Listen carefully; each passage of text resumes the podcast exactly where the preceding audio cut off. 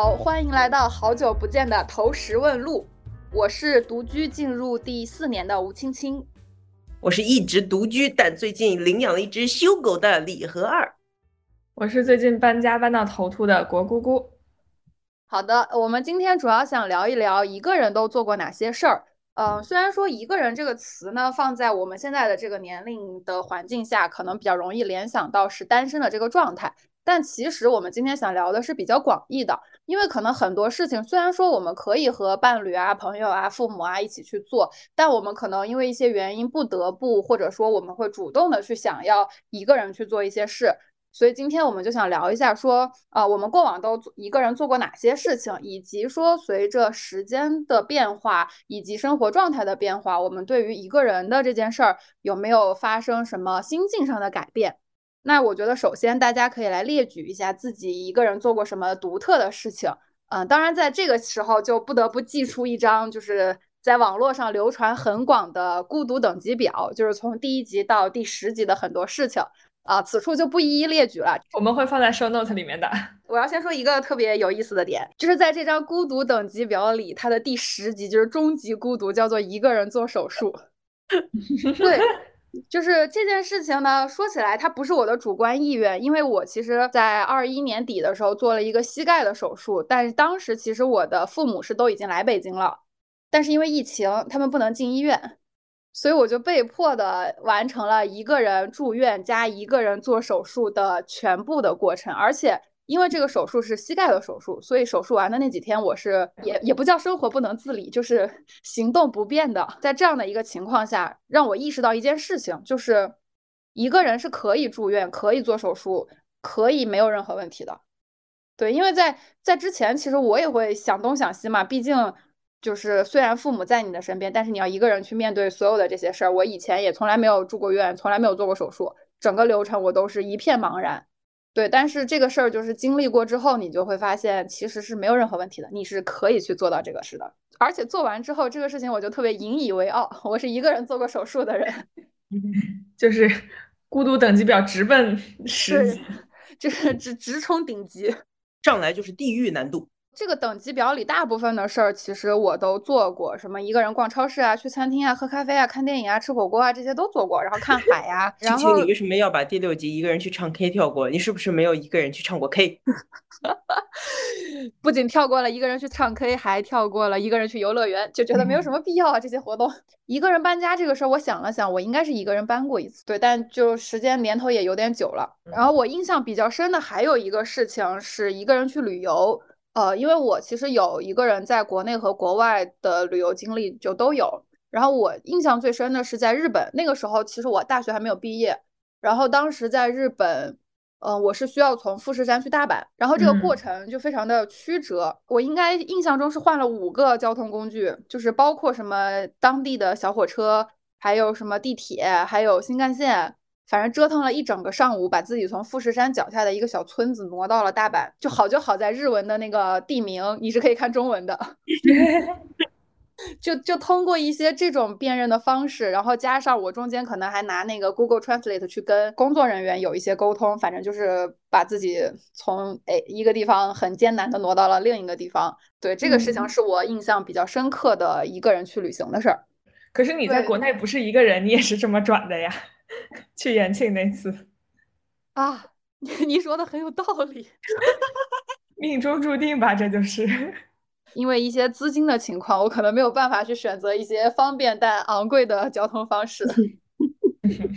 对，但当时觉得挺有意思的，也没有觉得说语言不通会有什么害怕呀，或者是什么，可能也是因为年轻吧，就觉得那就走呗。何二孤独指数。直到了第九集，没有一个人做过手术。主要的问题不在于一个人，而是何尔没有做过手术。希望保持这个记录。但其实何二很多就是。人生中很多事情其实都是一个人做的。我上小学的时候就是一个人在家里住的，因为那会儿我爸妈在另外一个地方创业，所以他们住在另外一个地方，我就是自己住。然后我自己住的那段时间呢，我还要自己给自己买饭，然后自己给自己洗衣服。我我记得特别清楚，有一次我在家里面洗衣服，正在那晾，然后呢，楼下的小伙伴叫我让我出去玩儿，我说等我一下，我衣服搭完就来。从小 就是一个如此自立自强的女孩。然后上初中的时候，其实上初中那会儿也是我自己在家里住。然后当时初中的时候就是汶川地震的那一年，然后因为汶川离西安也很近，然后当时我们震感特别强烈，当时整个学校的人在那个下午，然后就往出跑。那天晚上还有余震嘛，然后我也一个人在家。然后我当时就是怕自己睡得太死了，又震了，然后我就我就坐在沙发上睡着了，脖子上挂了个钥匙。然后那天晚上大概三点的时候是真的震了，然后一个余震，然后我叮一下我就睁眼醒了，然后立刻冲出家门，而且还把门锁上了，然后呢，然后跑到了楼下。啊，不过后面上了高中之后，我妈觉得她要回来认真的盯我的学业，所以我就不是一个人了，虽然没有什么突然被管。然后还有就是二一年的时候，那一年不是河南的七二幺大暴雨，那会儿我也是一个人，我一个人待在酒店里面，然后当时那个雨下的，一度以为自己要死了。当天晚上我跟姑姑真是打了一晚上的电话呀，但那天晚上又没有网了，也没有电了，何二为了省电，第二天能够联系得到人，直接把手机关了。真的是一整个晚上我都在想，这可怎么办呀？我要不要报警啊？报警也没有办法呀。对呀。然后另外呢，就是何二在拉美的旅程，大部分都是一个人去的。这里我们必须要 call back 我们的何二带你游拉美系列，欢迎大家返回收听。我我我问你个问题，有何二游拉美系列是完结了是吗？是。好的。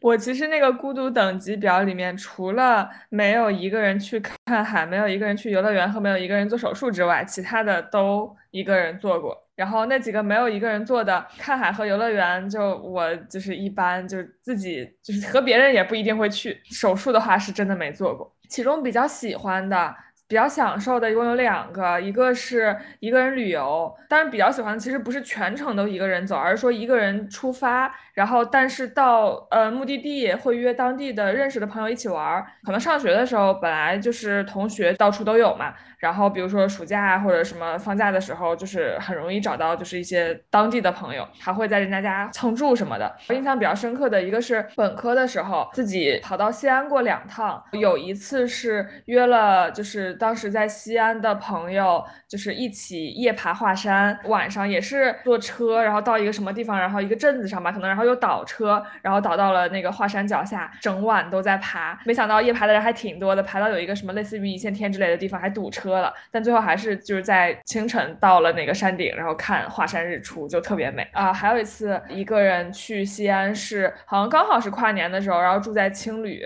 啊，就和就是青旅的一些游客，还有什么就欧美人一起什么包饺子呀，什么这那的。记得在那个青旅的大堂，然后遇到一个好像是英国来的小哥，他好像问我一个什么东西，发现我会说英语，就特别惊奇。然后我当时震惊了，说不会吧？他，然后他后来跟我解释说，他一直在。中国的西南就云南什么这种地方玩，所以会英语的人还是蛮少的，可能就是遇到一些当地的居民呀什么的，反正就自己出去总会遇到一些比较有意思的事情吧。还有一个呃印象比较深的就是回国之前就从西雅图转机，当时就是各种蹭，应该是蹭各种师姐的住的地方，蹭他们的车，然后还蹭周末，好好像是遇到了一个就是长周末吧，然后去国家公园 hiking，大家一起开了一辆车开到森林里去。开着开着就没有信号了，但是大家就是因为提前有下好了。地图，然后就一直按照那个路开，最后开到我们就是之前订好的小木屋，整个真的就是在森林里，特别有感觉。然后进去把一切安置好之后，然后我们就去旁边的徒步的步道 hiking，走着走着就是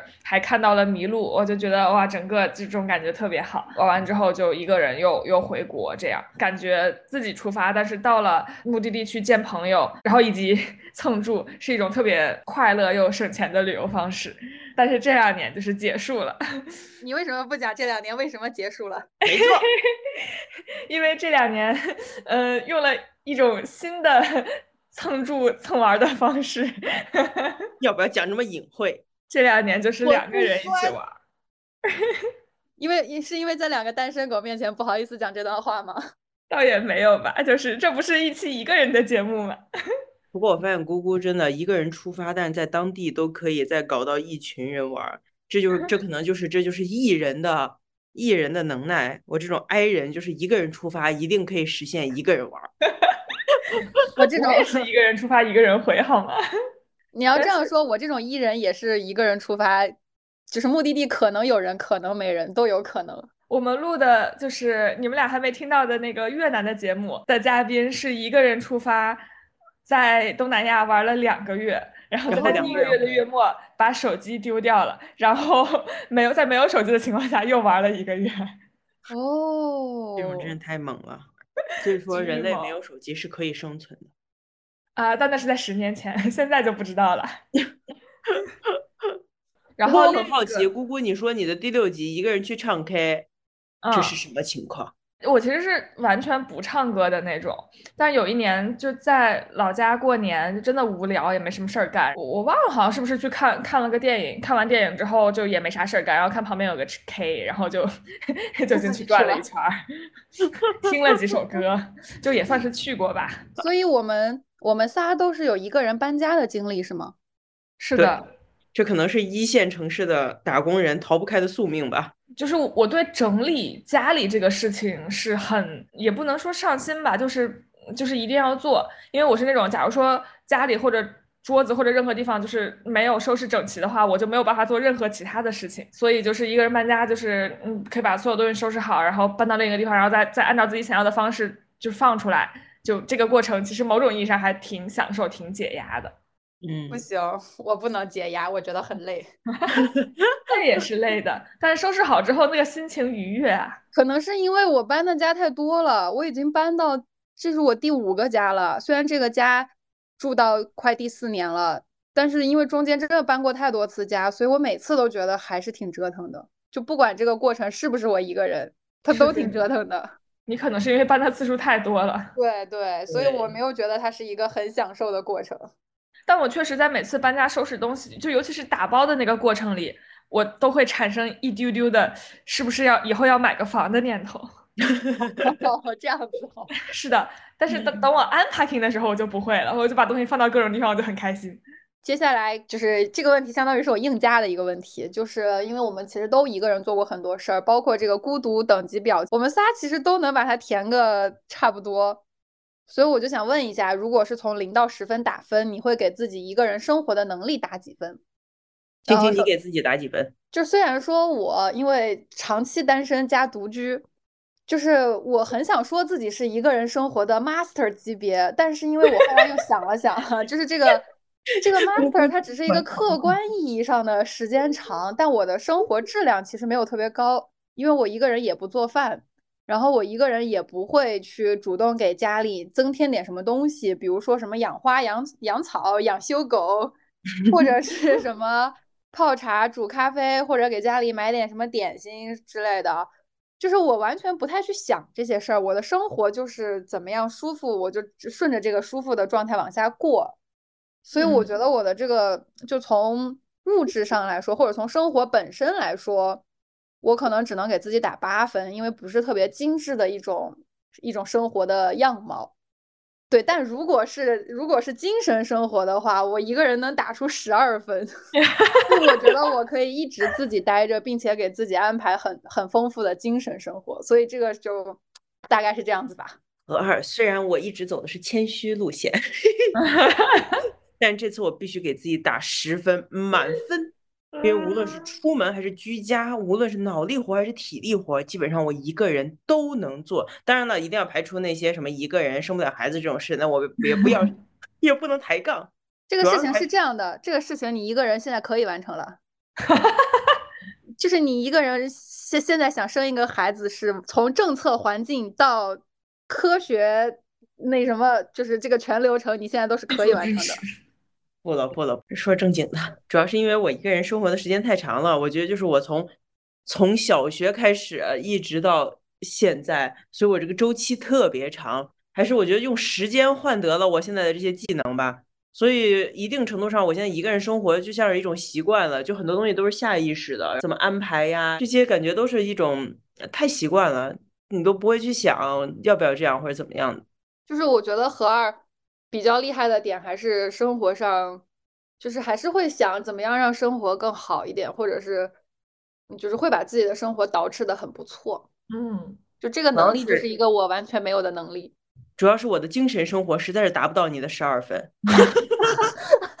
啊，这个事情原来是这样的哦。对啊，如果说如果说我的精神生活达到十二分的话，可能我的物质生活也不会搞这么多有的没的。就是物质生活的丰富，一定程度上是为了满足精神生活。哦，我觉得和二带饭上班这个事情还真的是挺难得的，尤其是在当代互联网青年生活现状里去看的话。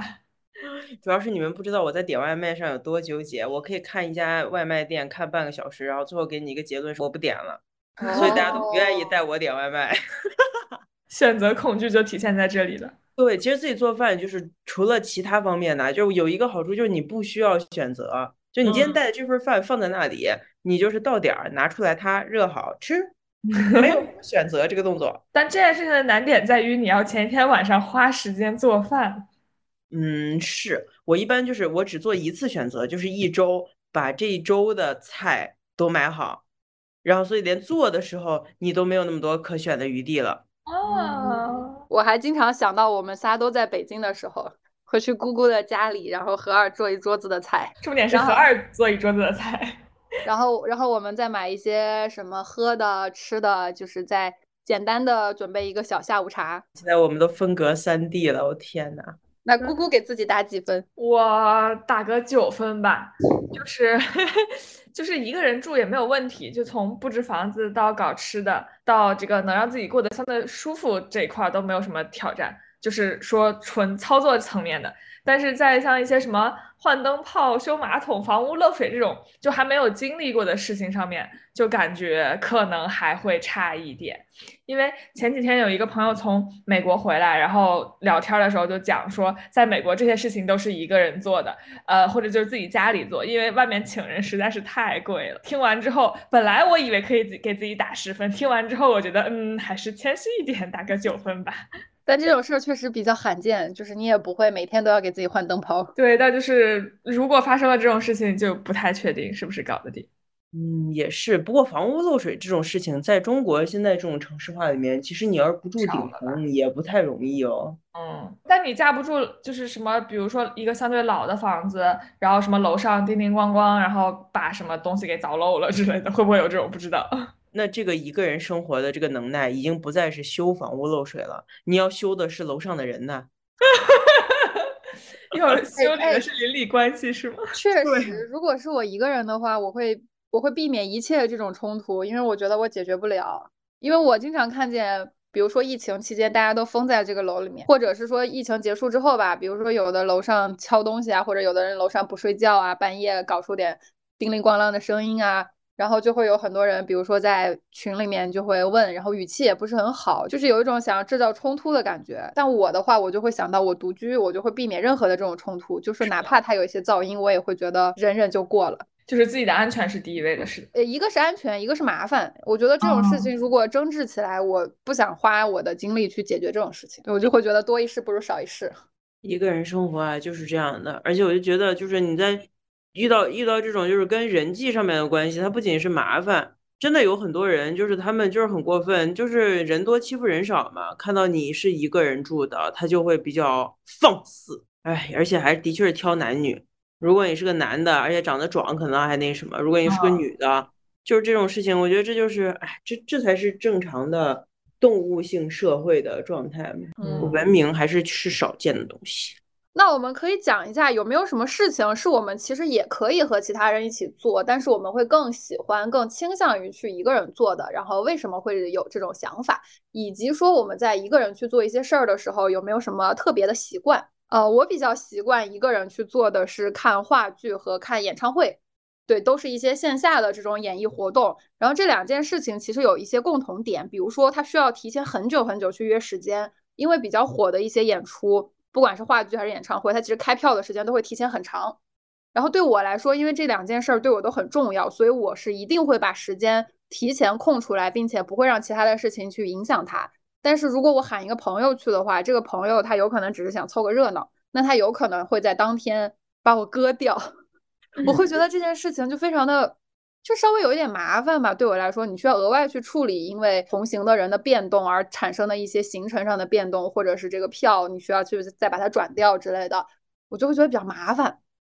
然后这是第一个点。这个点其实还好，其实可以处理的一件事情。但是第二个点是，我觉得这个线下的这种体验其实是我会觉得比较私人的。比如说我在看这种现场演出的时候，我可能会又哭又笑的，就是可能像一个疯子一样。如果这个时候有一个人坐在我的旁边，我可能也不太会跟他有任何的交流，因为我会比较沉浸在这个演出里面。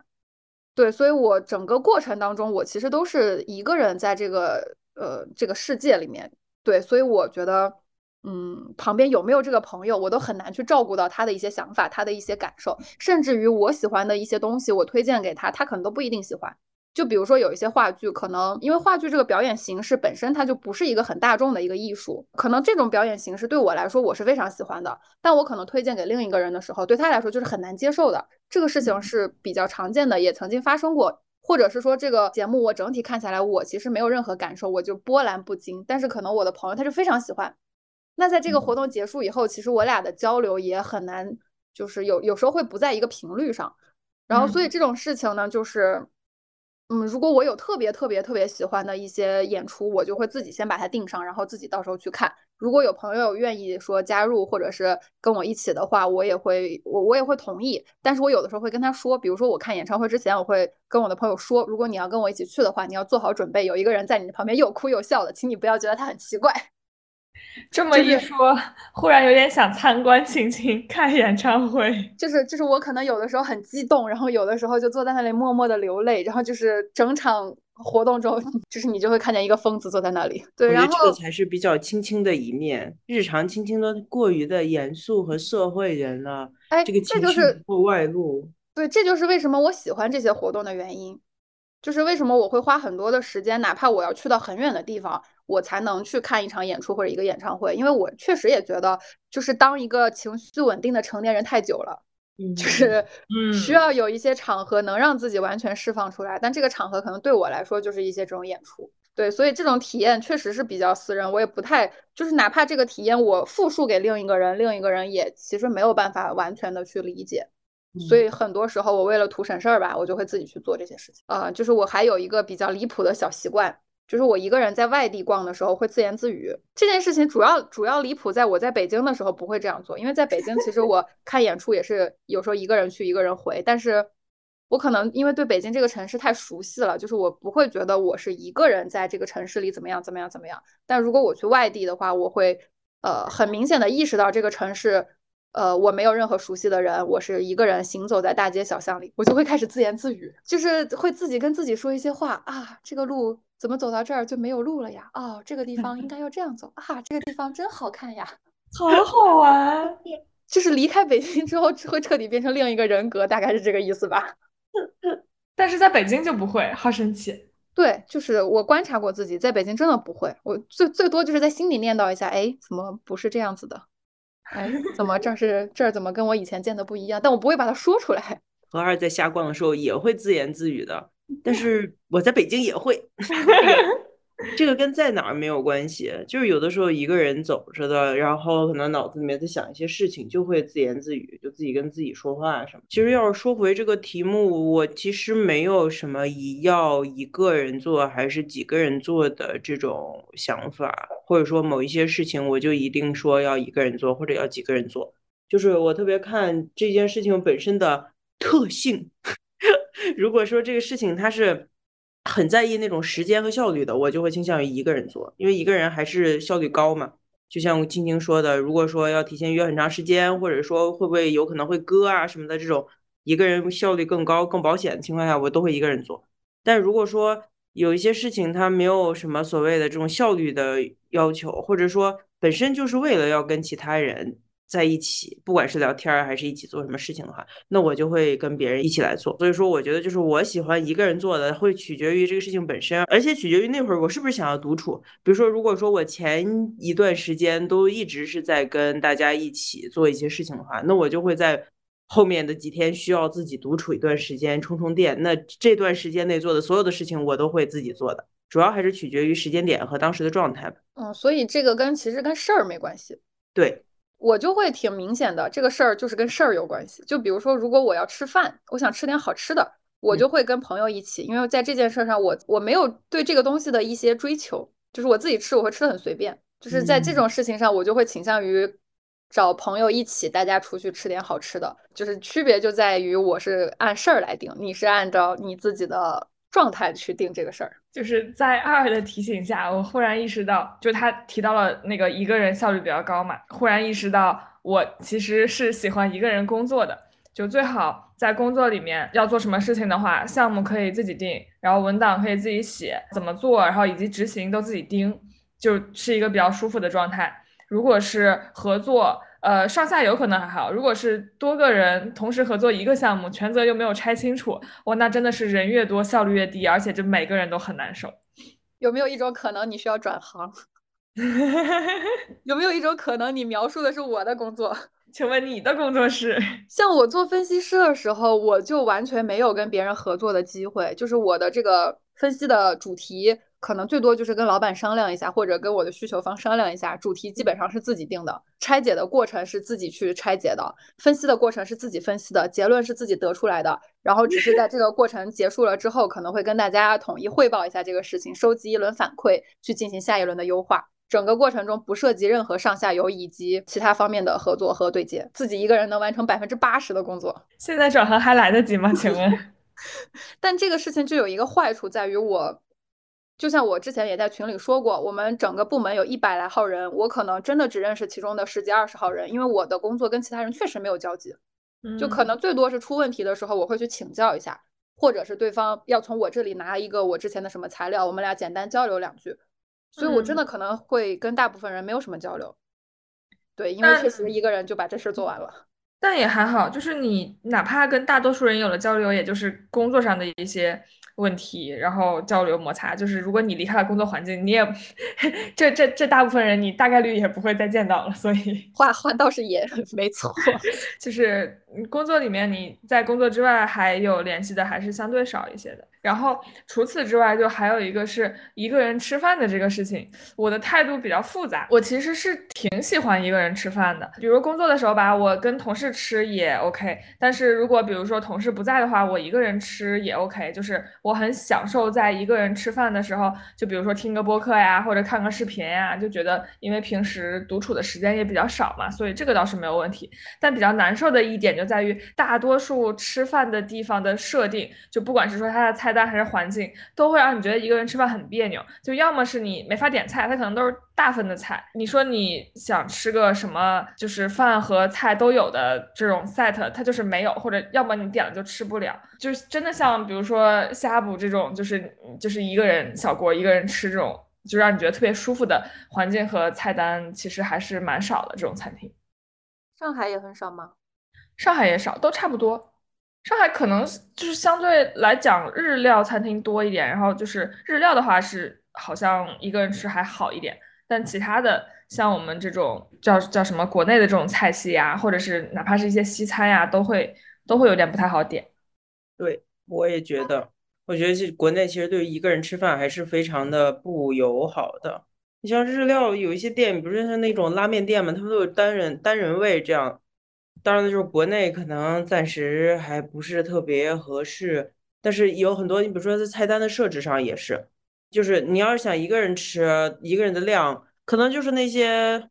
就是那种那种大排档或者是夫妻老婆店那种小店。如果说你是在商场里面那些餐厅的话，基本上很难一个人点菜呀，肯定会点多，反正就是很不划算，也很不友好，一个人点不了几个菜。而且我觉得像西餐，比如说西餐会有什么所谓的拼盘？我记得我当时在在西班牙的时候，他那个 tapas，然后针对一个人的话，也有一个小的一个小的一个拼盘，你不用把所有的都点一遍。从里到外透露着不友好，而且你一坐你就必须要做到那种，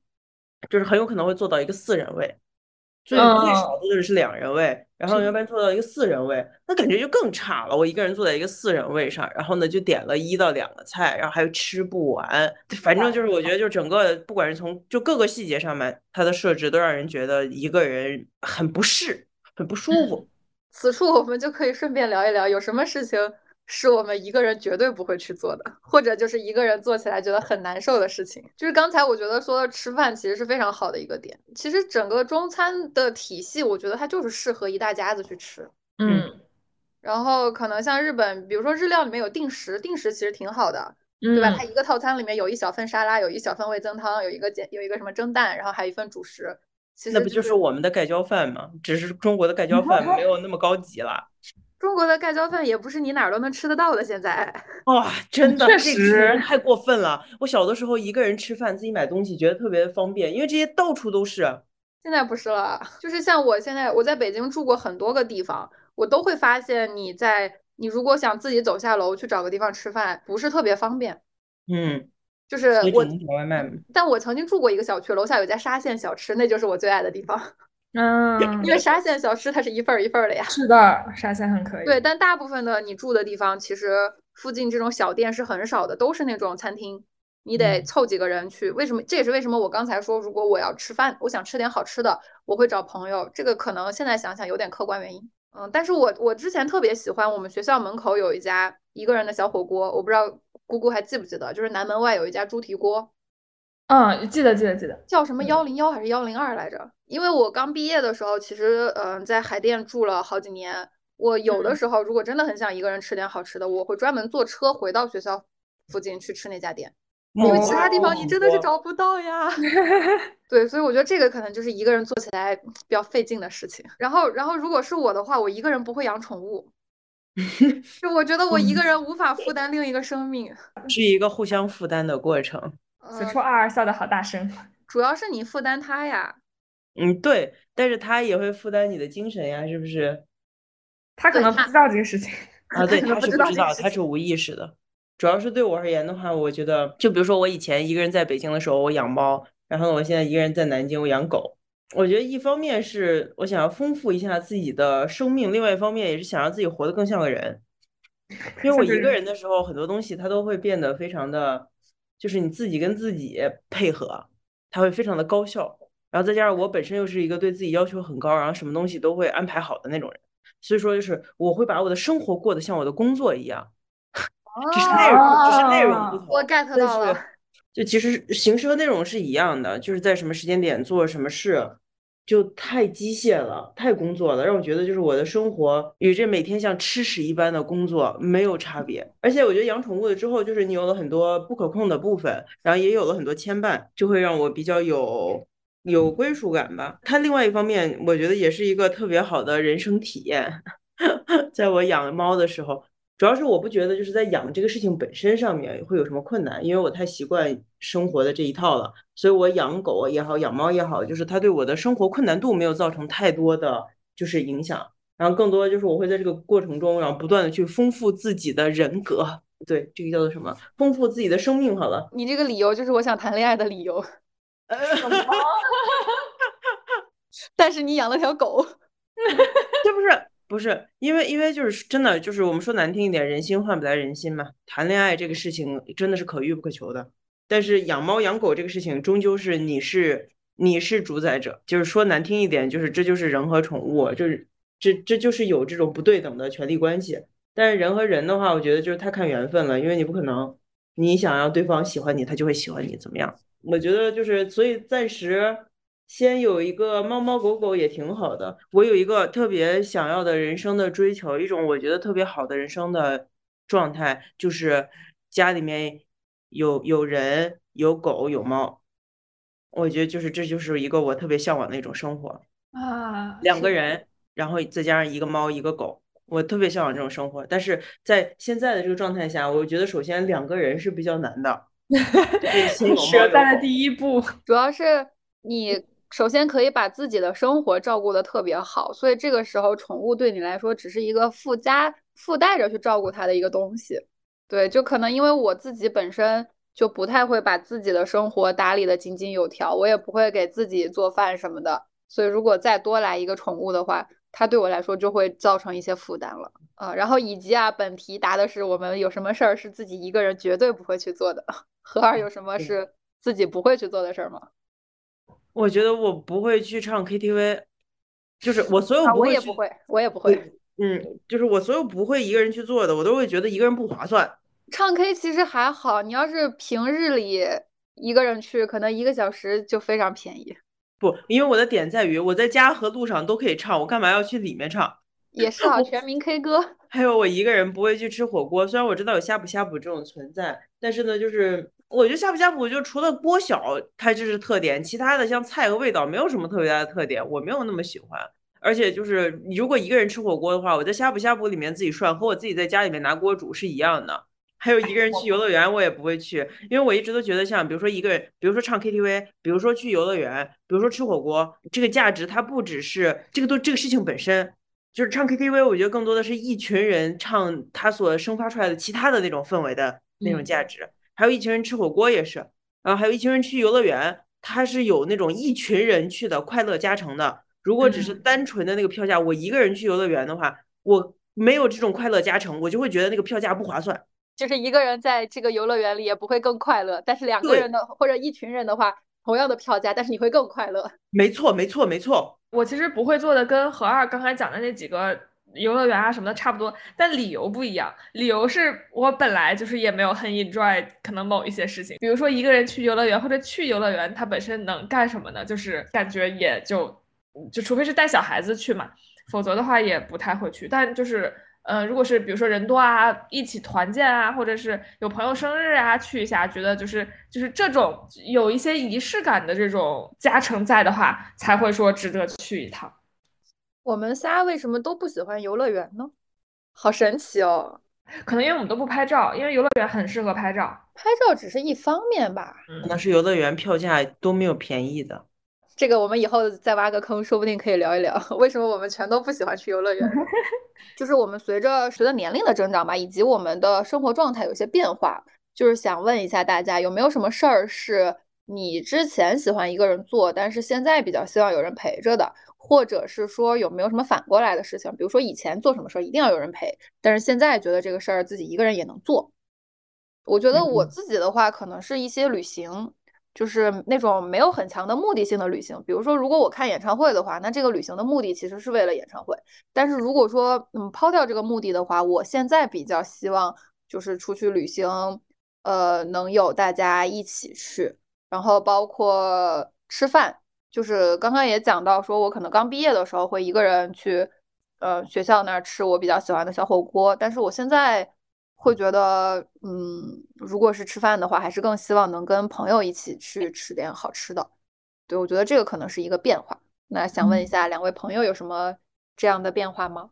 我觉得这个问题特别好，就是我还是蛮有感触的，因为我小的时候就是一个人过日子的，所以我其实不把一个人还是一群人做什么事当做一个什么事儿，就我觉得特别自然，我就根本不会去考虑我自己一个人做很多事情的感受。我其实小的时候自己做了很多事，自己。自己做饭，自己洗衣服，自己上下学，自己买教辅，自己给自己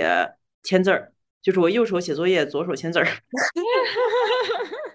然后就是那些什么听写呀、默写呀这种这种作业，都都是我自己就是 fake it。然后就是就这些这些东西，我当时根本就没有感觉到有什么，就是你不会不会对他施加任何感受，他就是很自然的这些事情。但是等我等我毕了业之后，然后。就是渐渐的，就是在经历中感受到了一些自我，还有就是个人的意识啊，还有就是一些孤独的这种感受。然后后面就会开始感觉到有一些东西其实一个人做有点没意思，甚至有一点寂寞。比如说像旅行这种，就是我以前旅行的话，基本上都是一个人，我很少很少很少跟别人一起去旅行。然后我一个人去旅行的话呢，就是。我不会去考虑这个旅行的地点，然后它必须要是什么特征的。往往就是说，估计人少，就是没去过就会去。但我现在的话，我会尽量去避免，就是一个人去那种大自然特别辽阔且人还特别少的那种自然景观特别多的那种地方，因为那种地方就是特别的空旷，然后它带来的那种震撼，还有就是那种那种就是环境所带来的那种就是心里面想的一些东西。然后在那种状态下，身边可能没有一个人，你就觉得所有东西都被自己的内心消化了，然后就会其实会感觉到有一点有一点寂寞。然后再加上一个人去那种自大自然特别辽阔的地方，就是会有一点危险。如果真的出了一些突发事件的话，其实处理起来特别麻烦。你比如说，如果一个人自驾去个什么西藏，要是车抛锚了什么的，就是这这其实真的挺麻烦的，嗯，也挺危险的。对，所以我一般来说，如果我自己一个人，比如说像旅行，如果现在一个人旅行，我尽量只会选那种人文景观比较多的，就是城市啊或者人比较多的呀那种地方。然后这样的话，一个人就还好。还有就是去餐厅吃饭，我以前就也不觉得。当然了，就是我觉得，就刚才我们也有说，它还是有一些客观因素的。现在就的确是很不鼓励大家一个人去餐厅吃饭。但我以前的话，我就觉得我无所谓，我管的，我坐在四个人的桌座上，我也无所谓的。但是我现在就是可能自我意识出现了以后，就变得有点敏感。如果说我去坐在那吃饭，我总是没有办法摆脱自己有一种局外人的那种心境。就其他人都是一桌人在吃，然后只有我一个人在吃。就是如果要放在一个动画电影里面，就是上面就得打出来一一个奇怪的光晕，把我圈在那里的那种感觉。是不是给自己稍微加了一点点不太必要的戏？是的，但是呢，就是我一直想要摆脱这种不太必要的戏，但是这个戏仍然还是有那么一点点的出现在那里。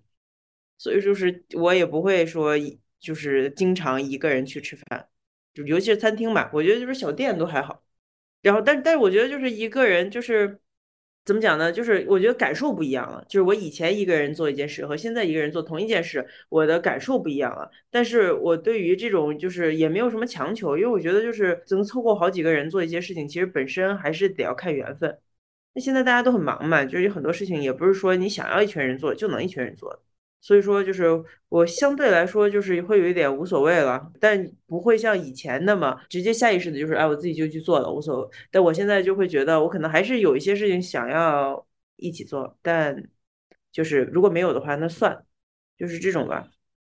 我感觉这个事儿跟你做这件事情的目的有关系，比如说。如果你一个人坐在餐厅里吃饭，你的目的就是这家店很美味，你很想去品尝一下它的美食。那其实，在这个过程中，你更关注的是这个东西它到底好不好吃。其实你可能不太会关注周围的环境怎么样。嗯，就如果说你只是想说，哎，我现在想找个地方吃饭，那这个时候可能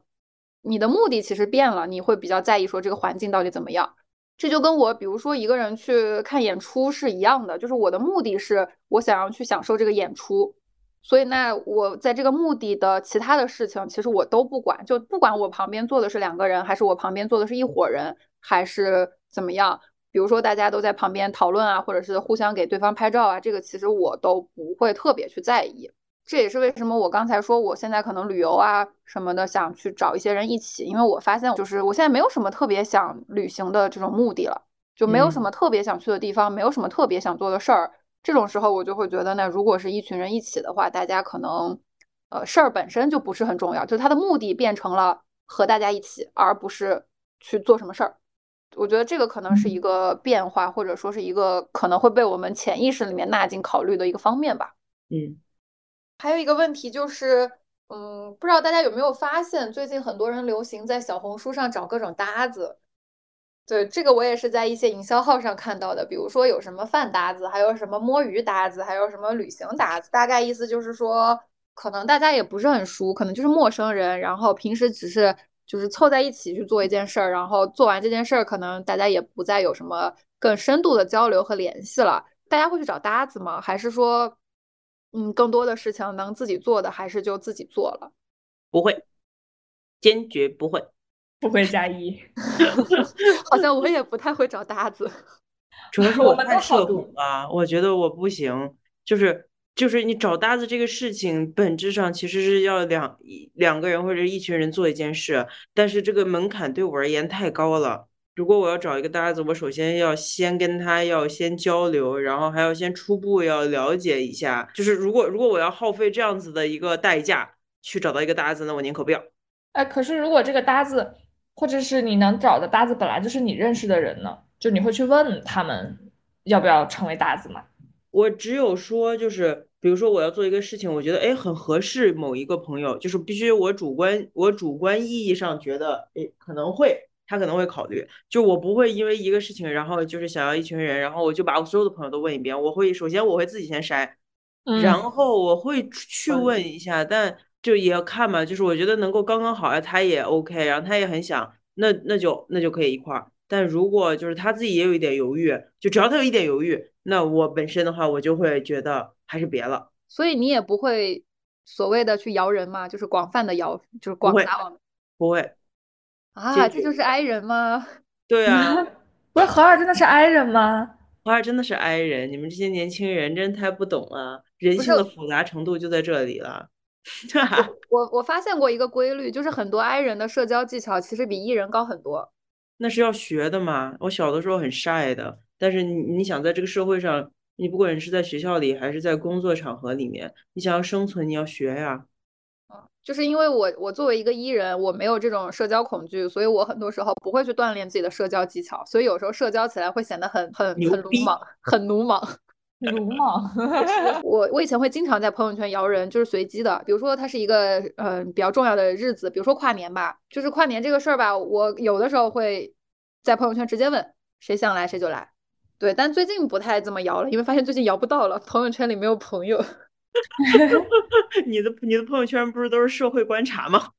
对对对，现在就是社会观察，就是他们之所以还存在在我的朋友圈，就是我想看看不同的人每天都在干什么事儿。但是真的玩的话，也不是都能玩到一起。我我之前也是，就是很喜欢组局摇人的一个人。然后后面随着你年龄的增长和社会阅历的增加，然后你会发现有一些，就就你慢慢会积累一些朋友，就跟你比较志同道合的，然后你会更愿意跟这些人在一起。后面你就会有，比如说有目的或有计划的，就先去问这些人。同时，就是你摇过来的人又不一定，或者是相对没有那么了解的吧，你真的玩的时候可能又不一定会很舒服，所以后面逐渐的就会相对固定一些。比如说什么样的场合去找什么样的人，就大概心里会有个数。就不再广泛无差别的摇了。我觉得我主要是发现摇不到人这件事儿，就是像你们俩刚刚都说会在做一件事儿的时候，会先在心里想想谁会来做这件事儿。嗯，但是对我来说，这个过程就有点有点是我的一个小负担，因为我还得想想谁对这事儿有兴趣。嗯，我就会觉得有这个想的功夫，我一个人就把这事儿做完了。但凡这事儿我能自己做，过分独立。高效率人士的七个习惯就是不摇人，所以所以所以就是之前也被姑姑教育过，虽然姑姑自己已经忘了这个事儿了，就是被教育过，说有的时候虽然两个人去做这个事儿效率不会那么高，甚至可能有一些额外的麻烦的地方，但是这样子的话，两个人或者是更多人才有可能去碰撞出不一样的火花，你可能会有一些你一个人做这个事儿的时候完全没有预期到的东西，会有一些额外的惊喜。对，所以这个是我现在在努力突破的一件事情，就是我会有些活动，嗯，不是特别复杂的情况下，我会试着去找一些朋友问一问他们愿不愿意跟我一起，嗯，就有在主动去突破这个事情。嗯，你你这个描述很像你自己是一个 I 人呢？不是，我 E 人的表现体现在我是无差别的会摇人，但只是我发现可能大家随着年龄的增长各有各的事情，不太能每次都摇到愿意一起做的事儿的人。嗯。这个是我 E 人的一个体现，我是不介意跟熟不熟的人一起玩的哦，嗯，就是哪怕朋友跟我一起玩，他带他的朋友，我也是没有任何意见的。那真的是大家年纪上来了，都有很多自己的事了吧？是没有那么容易约上了吧？尤其是如果结了婚又有了孩子的那一种，哦，那种会更难，那种可能就是约娃了，约遛娃了，是不是？他遛娃，我遛狗，其实也好像也不错。啊，这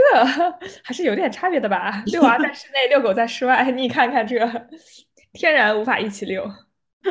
遛娃也可以带到室外去啊。就其实我觉得露营这个活动就是很适合家庭场景。哦，这个可以，就是几家人一起带上自己的小朋友和小宠物，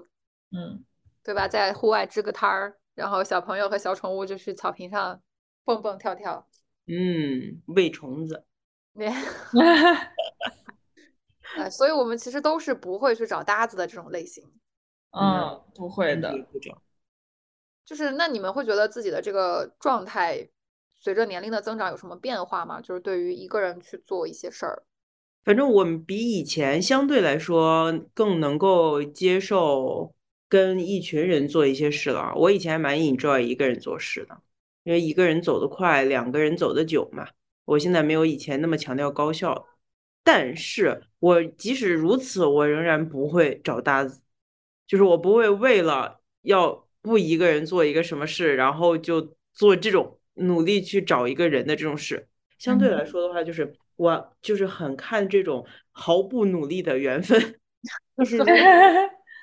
就是我不想为之付出这种这种就是努力，就是刚刚好。哎，如果你也想，哎，那就一块儿；要是没有的话，那我就一个人自己做，其实也都还好。不过我的确是没有以前那么 enjoy 什么事情都一个人做。我以前会觉得这样特别好一个人，但是现在的话就觉得其实两个人或者一群人也很好，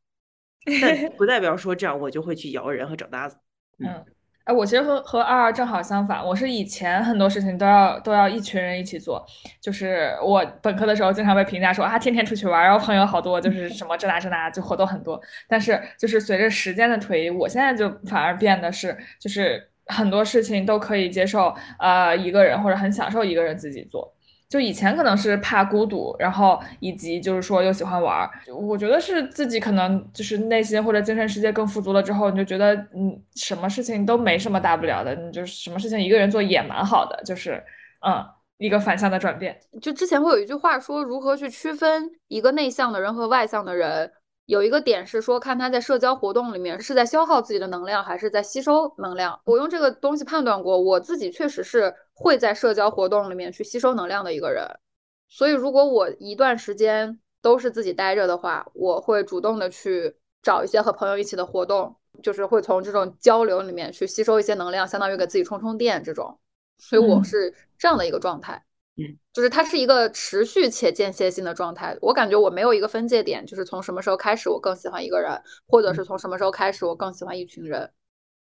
这个这个阶段或者是这些事儿，我想一个人做我就一个人做。可能一个人做太久了，我就会想找一群人去做。或者是有些事儿，其实我的目的不是去做这个事儿本身，我就会想办法捞一群人一起。但是确实我会觉得，嗯，捞人这件事儿 确实是越来越难了，越来越难，是的。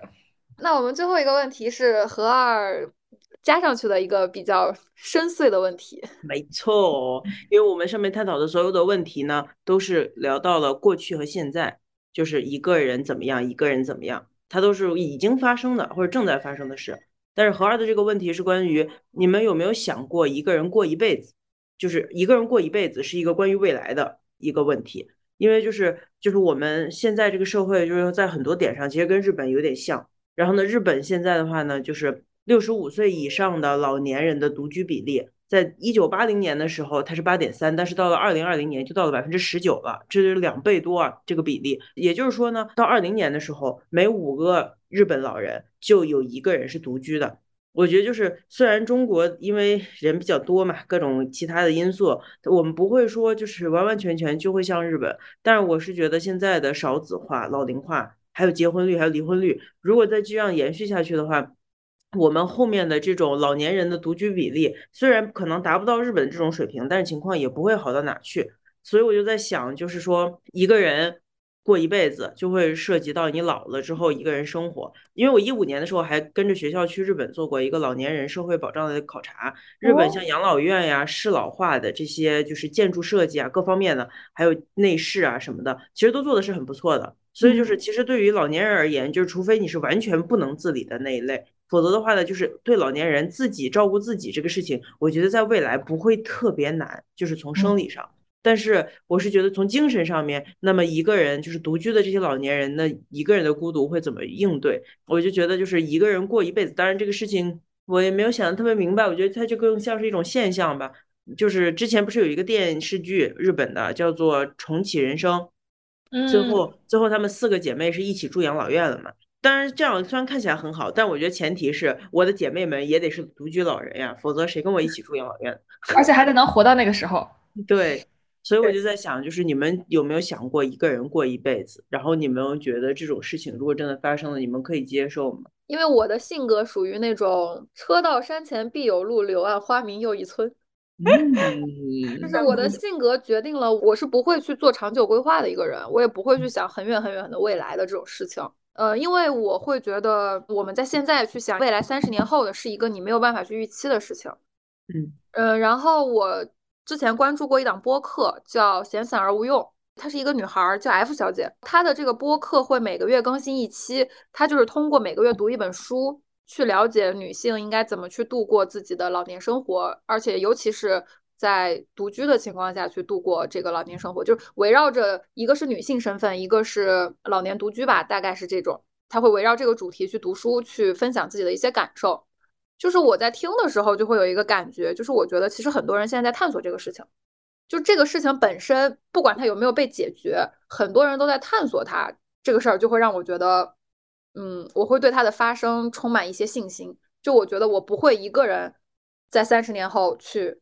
面对这样的一个未来。嗯，我觉得他如果是这样的话，他就应该是会有解法的。我其实也有想过，就是在所谓养老或者是独自养老吧，想到这个事情，呃，如果说有什么事情，就是有哪些方面让我焦虑的话，可能就是想到，比如说一个人从六十或者我现在是五十五嘛，可能后面要延到六十或者是更久开始退休，但你可能能，比如说到我们老的时候，可能就能活到一百加岁，就是从你开始养老，然后到到后面的这段时间里，就你不会工作，然后你有养老金，但不知道有多少，然后这些钱是不是能。负担就以及你的存款以及后面的如果有养老金的话，是不是能负担你的这些费用？我觉得现在对我们来说是一个未知数，就因为可能到时候社保也不够用了。然后就是大家现在已经在推个人社保嘛，但你假如说社会体系稳定的话，可能会有一些就是所谓社会层面的补助。但如果不稳定的话，或者是比如说中间经历了什么事情，不管是战争也好，或者什么其他有可能发生的事情也好，会不会说对你你已有的财产有一些损失？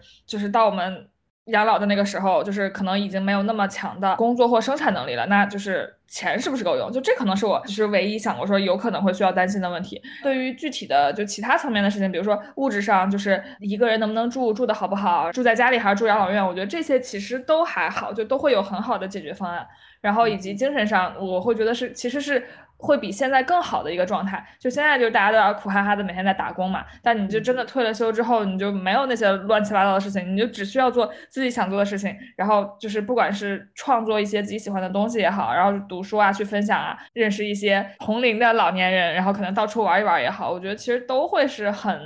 很开心的事情，至少现在想来是的。我之前会看一些。所谓社会学的书，包括讲单身社会，包括讲叫最后的告别，还是讲什么？就是讲老老年人如何度过生命的最后一段时间的。嗯，就是我看这些书的时候，很会很明显的感觉到，有些事情是需要社会去做一些结构性的变化，但是你作为个人，你又不能把希望寄托在这种全社会的变革或者是很大的转变上。其实你最终还是要落到你个体怎么去适应这个社会。如果最终。的解法是落在个体上的话，我就会觉得说这个事情也太难了。对，就是你是可以早做打算，但是变数其实还是会很多。那你说像韩国这种地方，就是大家因为压力，不管是生存还是养老也好，压力都太大了，所以索性就是年轻人就不生孩子，不给下一代这种压力，有可能会造成这种情况。东亚三国都 都差不多 东亚三国手牵手。同样艰难。今年的人 口已经低到一九四一年的水平了。好家伙，这真的是就是腰斩。就过去可能五年还是十年吧。中国速度啊，涨得也快，跌得也快。而且本身养老的问题就不是通过更多的下一代，就是能解决一些吧。就毕竟更多的下一代，更多的养老金嘛。但我觉得实际上不是这么个解法。是的，就不是说专家可以给我们一些答案吧。不要专家不要再发言了，建议专家不要再建议了。就是这个问题其实是可以一直去探讨，一直去想一些新的，或者是借鉴一些其他国家的新的想法的。比如说那个之前看一篇文章，就是英国就会建那种养老社区，它是民间自发，有几个独独身的老太太。他们自己去做这个规划，自己去跟政府要地，自己去盖这个社区，自己去约定这个社区的运行规则，呃，以及它的房屋买卖的规则。就是，但是这个社区规模很很明显，它肯定很小了。我好像读到过，就是因为它是一条上面的，就是一条比较火的文章。哦，我我好像是看到一个，就是好像是在牛津的学者叫应该叫王邦吧，然后在在那个单独上发过。就是相关的文章，也是说去看，就是一些周围的社区的情况，然后以及就是他们做一些义工吧，然后应该是帮帮助当地的老年人吧，好像是这样，有一些类似的尝试。就这个事情，我觉得肯定会有很多人很焦虑，尤其是在我们这种 社会心态下。嗯，对。但是我个人的话，我会觉得，如果有很多人都在想思考这个问题的话。他会给我一些信心，我会觉得，如果真的是一个人过一辈子，也不是什么不可接受的事情，因为我会和其他的人去共同面临这个问题。好的，那本期节目就到这里，感谢大家的收听。如果你也有任何类似的感想，也欢迎在评论区和我们交流。希望每个人，不管是不是一个人生活，或者是不管是不是一个人去做很多的事情，都能够顺顺利利，天天开心。那就到这里喽，拜拜，拜拜。